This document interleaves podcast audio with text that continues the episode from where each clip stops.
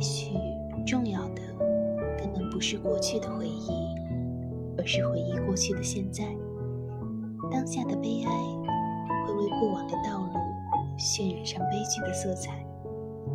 即便那时的我们是那样乐观积极洋溢着不灭的信心或许从来就没有一个确定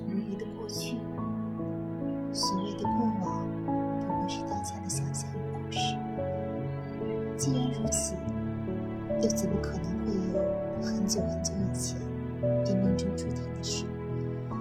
一切的未来都由当下的选择而决定，一切的过去不过是已然消失的现在。